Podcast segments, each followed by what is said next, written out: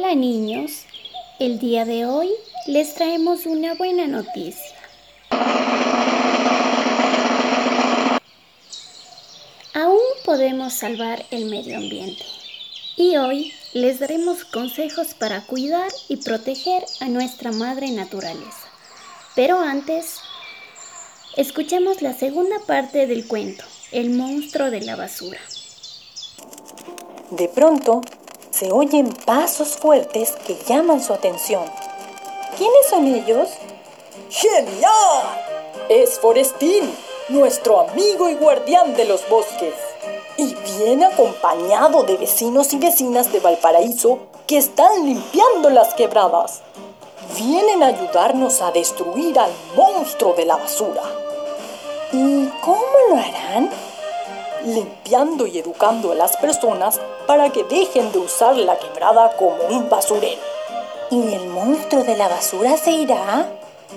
Sí, pero que no vuelva nunca más dependerá de ti, de tus amigos, vecinos y de los habitantes de Valparaíso.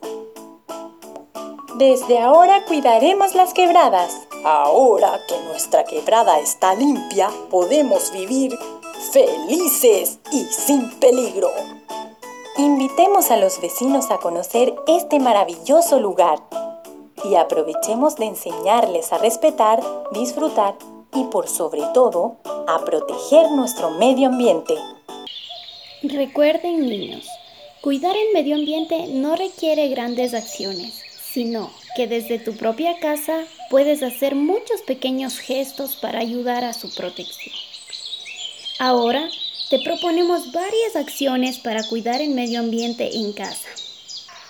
Bota la basura en su lugar, separa la basura, lleva tus propias bolsas al supermercado, usa productos que puedan volver a utilizarse, evita dejar los aparatos enchufados, cierra los grifos correctamente, aprovecha la luz natural, usa focos ahorradores, planta árboles, y por último, imprime solo si es necesario y usa ambas caras de la hoja.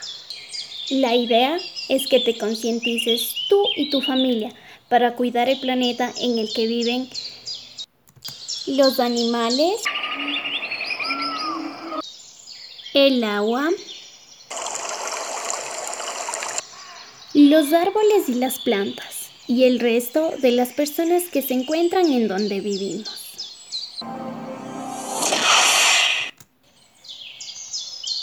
Esto ha sido todo por hoy.